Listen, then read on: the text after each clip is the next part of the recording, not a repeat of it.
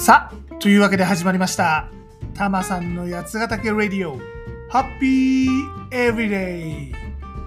この番組は八ヶ岳南麓でハッピーに暮らしているたまさんが、八ヶ岳暮らしの魅力、地方移住やワーケーションについて、そして日頃考えているよもやまな話をダラダラとする、そんな番組でございます。肩の力を抜いて、のんびりとお聞きください。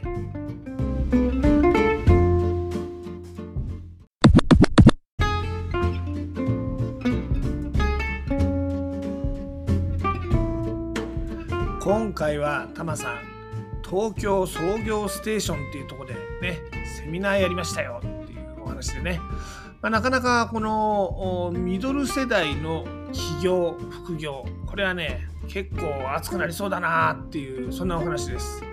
こちらあの、まあ、立川にある東京創業ステーションね東京都が運営しているこのプログラムで、まあ、あの企業支援とかやってるやつでこの立川のこのコワーキングスペーススタハスタートアップハブタマねあのにはタマさんもよく言ってるんですけどもそこでやってるセミナー。これセミナーに登壇するよってお話は以前したと思うんですが実際登壇してみてねおこれはまたおもろいねって思ったんでちょっとその話をさせていただきます。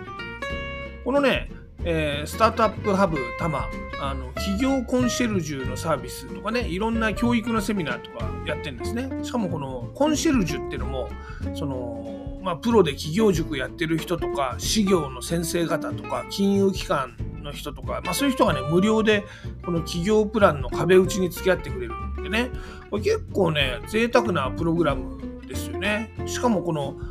コンシェルジュのコストね、あの人件費は東京都側が負担してくれるので利用者はなんと無料でこのプロの指導を受けられちゃう。そんな制度でございます。この教育セミナーも、まあ、いろんなジャンルのプロの人例えばまあ SNS 広告運用とかねあとはまインボイス制度についてとかねあとワードプレスの使い方とかね、まあ、そういう実践性のある講座を無料で開催してくれてます。っていうかまあ、あの無料になるように講師費用は東京都が負担してくれてる、まあ、そういう感じですね。で、タマさん今回は企業副業を考えるなら押さえておきたい3つのステップというタイトルであのそのセミナーに登壇したわけですがいやさすが東京都でございます。ね運営集客力がやばい。ねあの今回ねタマさんあのこのスタハの人と、まあ、打ち合わせしてっていうか、まあ、雑談をしてて「えそれ面白いことやってんねちょっと今度話してよ」って、まあ、結構ねドタバタしてあのまあやるよって決めてから実施まで3週間くらいしかない中でやることになったんですね。だぶっちゃけタマさんそこまで集客できないんじゃないかなって思ってたんですがまあね、さすが東京都、もうあれよあれよと申し込みが入って、結局ね、140人近い登録者いましたね。これもう結構びっくりですよね。あの、タマさん、その直前にね、自分の運営でこの八ヶ岳移住のセミナーを開催したんだけど、こっちはね、申し込みは約20名ね、結構 SNS 投稿とかで頑張って集客したんだけど、そんなもんでした。まあ、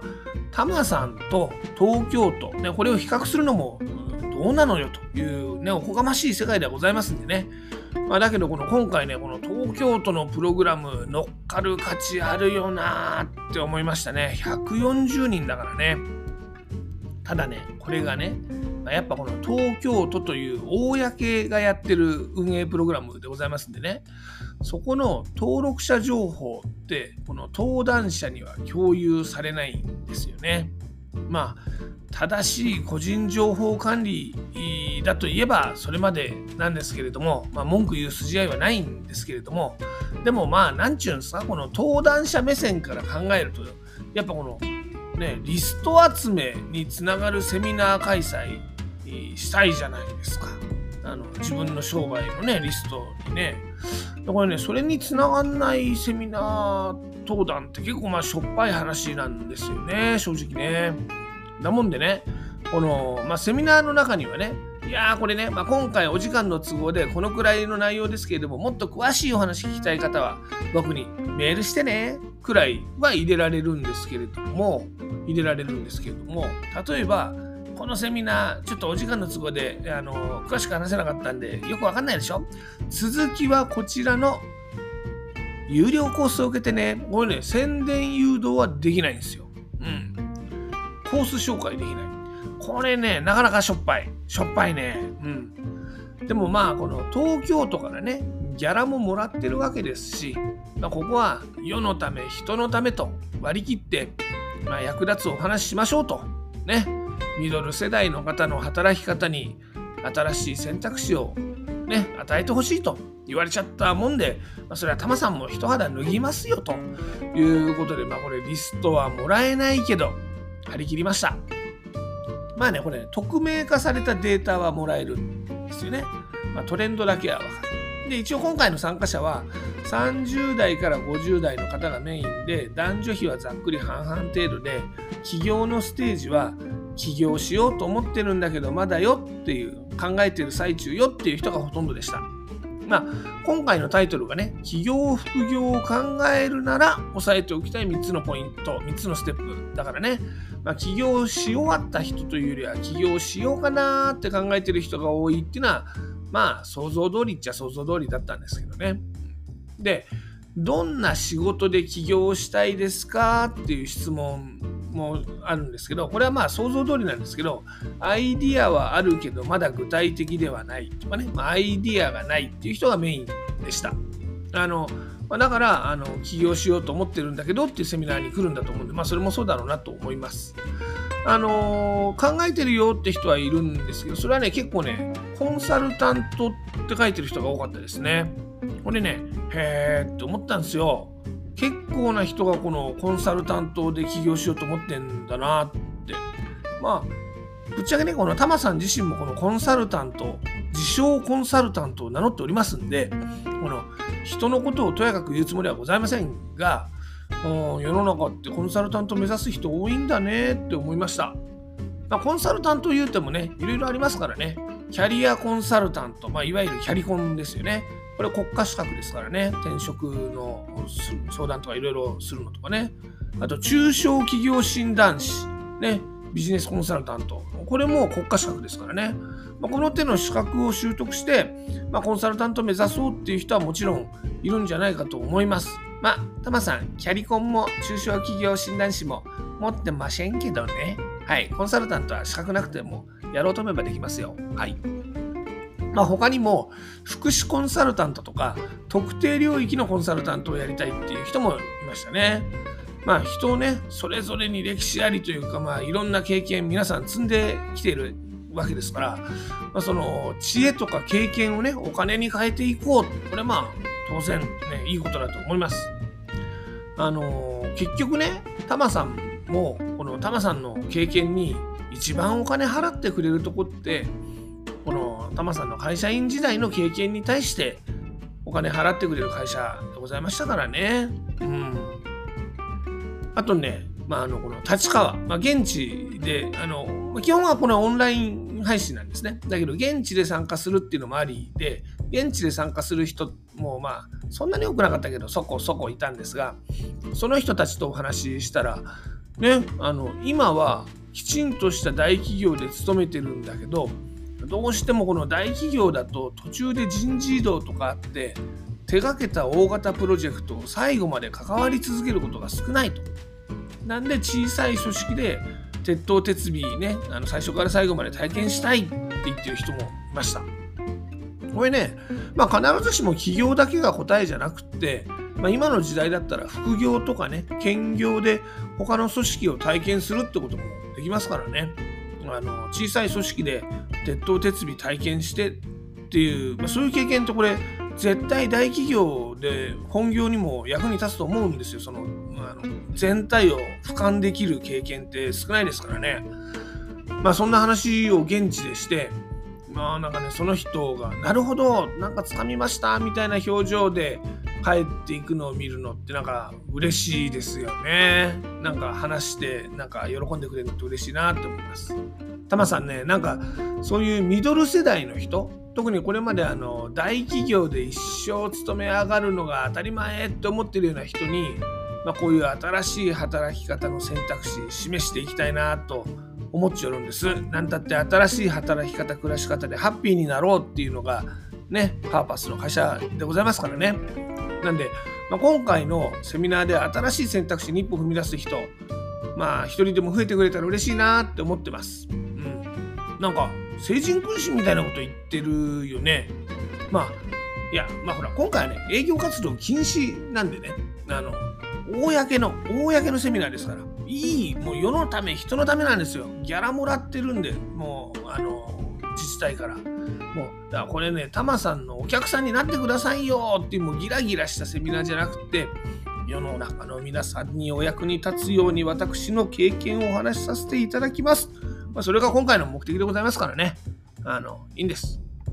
まあ、で、これ思ったんだけど、どうせギャラいただけるってことだったら、回数増やしたいわけですよ。まあ、ちなみにギャラって言ってもね、やっぱり公なんでそんなにお高くないんですけどね。ってなわけで、あの、今はね、連載シリーズで企画できないかなーって相談してるとこです。例えば、デジタルノマドな働き方をしよう講座6回コースとかね、デジタルマーケを活用して働く場所や時間を自由にしよう講座6回とかね。まあねあのワーケーションとか地方移住とかやる人増や増えても欲しいなと思ってるわけですけどそれにはやっぱこのデジタルなお仕事ねこれに関わるのが一番手っ取り早いですからね。ってなわけでこれからもあの東京都の皆様のためにタマさんね公のためにギャラさえもらえれば頑張りますよっていうお話でございました今回は。はい。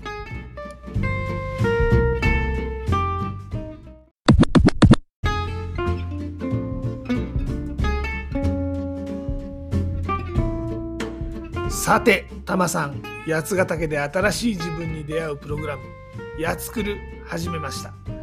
日常を離れた八ヶ岳でワークショップやリトリート体験をすることで新しい自分を発見します。詳しくはタマさんのブログやつナビ。Yatsunavi.jp の記事を見てみてください。メール会員の登録も絶賛募集中ですよ。やつナビでは八ヶ岳で楽しめるアクティビティや移住に役立つ情報もお届けしています。また八ヶ岳暮らしについては SNS でも案内しています。Twitter では全部カタカナで「ハッシュタグたまさんラジオ」を検索してみてください。ちなみにユーザー名はたまさんラジオ。これは全部英語ですね。たまさんレディオになってます。インスタグラムではハッシュタグブラタマリ的なを検索してみてください。ちなみにユーザー名はヒロドットたまりです。どちらもね、いいねとかリツイートとかフォローとかしてもらえると嬉しいです。